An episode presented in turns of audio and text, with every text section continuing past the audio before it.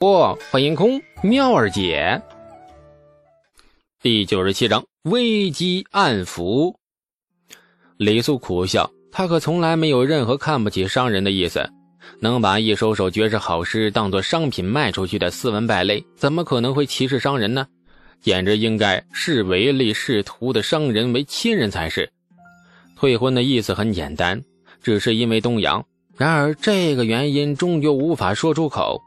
李素朝着徐老爹施礼，然后苦笑：“ 伯父，您误会了，真的没有看不起商人的意思。半年前，李家还是三餐不济的穷庄户，为了挣钱什么都干，哪里敢看不起商人呢？”徐老爹摇头：“穷庄户和如今的泾阳县子是不一样了。当初是当初，现在是现在。不说这个了，反正退亲不成，真有退亲的想法。”叫你爹和扈四户来，谈判失败，徐老爹仍旧很客气地将李素和程楚墨送出了门。商人的礼数确实比寻常人家更周到，哪怕是他想杀你全家，那表面上仍是一脸把你当亲人的和善笑容。李素和程楚墨就是被徐老爹这种笑容送出门的，脸没撕破，大家都很客气。不过笑容里的虚假，连瞎子都看得出，令李素和程楚墨很别扭。这种笑容还不如撕破脸打一架呢。走出了许家商铺，程楚墨和李素漫无目的的闲逛。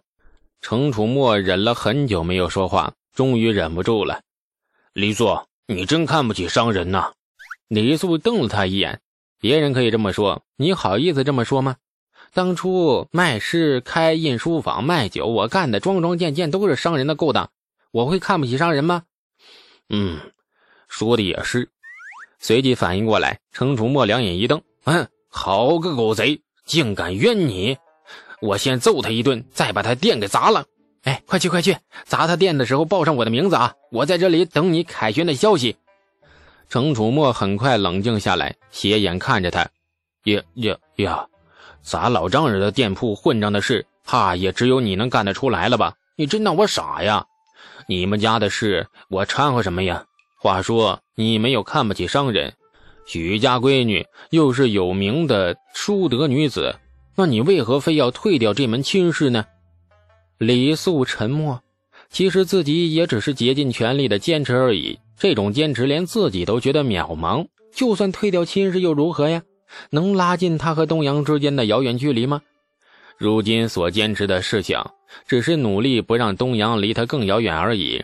然而，终究还是很遥远的，也只能坚持了。不管结果如何，将来老了，坐在那摇椅上追忆此生，不会因为年轻时没有为自己心爱的女人坚持过、努力过而后悔。终究还可以带着笑容告诉自己，曾经年少时。我曾爱过一个女人，我尽了最大努力，只为拉近与她的距离。后来或许失败了，但是毕竟努力过了。不想回答程楚墨的问题，真实的答案是个禁忌，绝对不能说出口。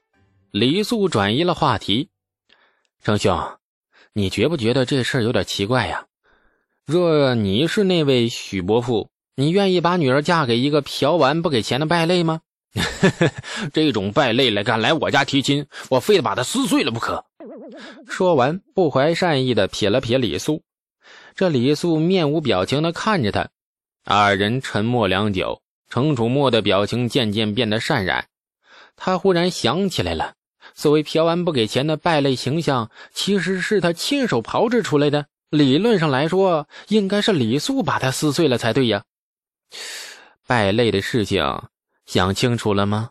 李素斜眼瞥着程楚墨，那个想清楚了。好，这事儿就接过去了。哎哎哎，慢着，还是先别接过去了。你坏了我名声，这事儿还得算钱呢。十块钱不过分吧？记住，你欠我十块钱了，月底从卖酒的账里扣。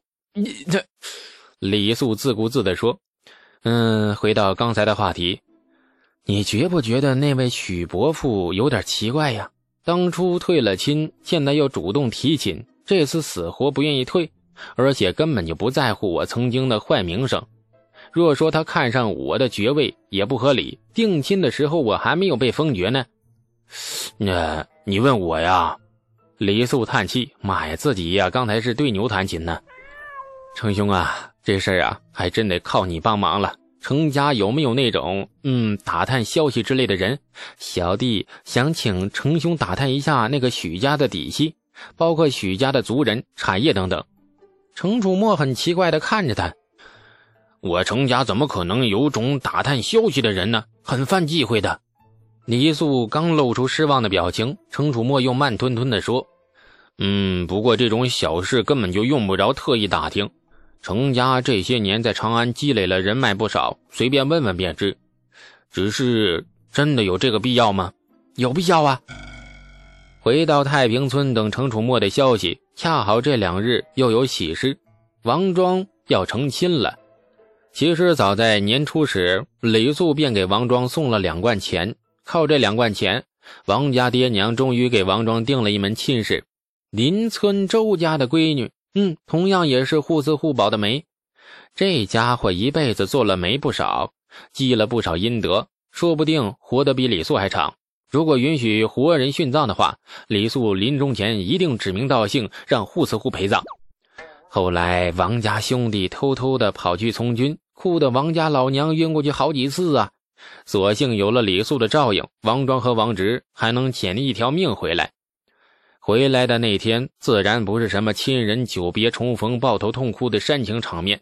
事实上，王庄和王直刚进家门，这王家老爹便抄起了一根木棍，抽的兄弟俩哭爹喊娘，呀麻得呀麻得呀！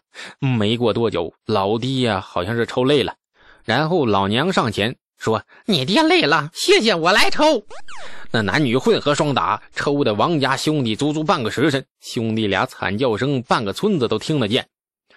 打完以后，这王家爹娘神清气爽，整个人充满了施暴后满足和快感。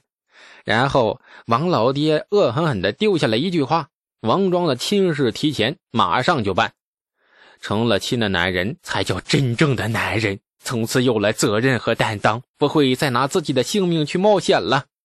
于是，王家兄弟回来的第四天，王家开始操办喜事。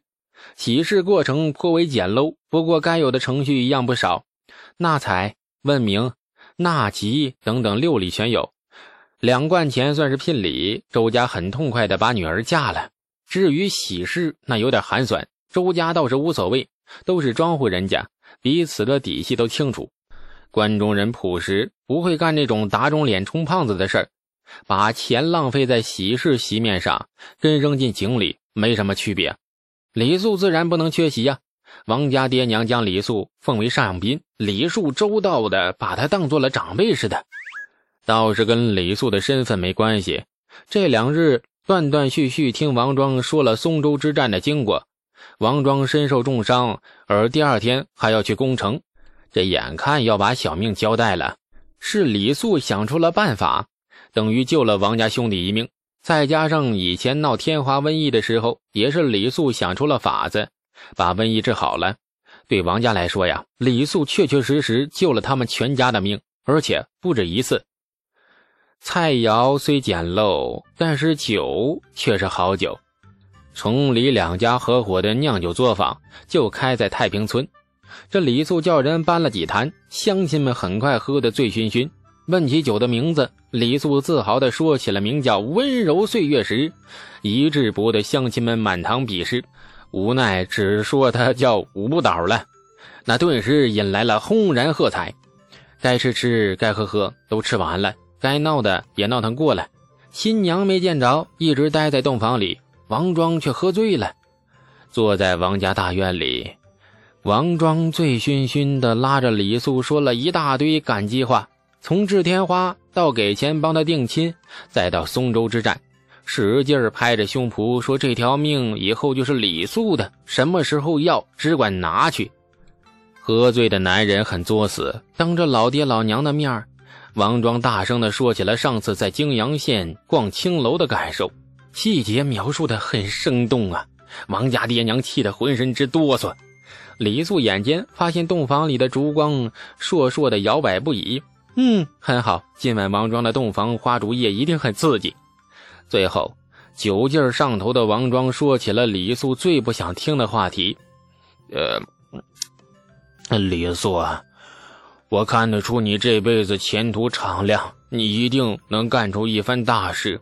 但是你不能喜欢公主，会要命的。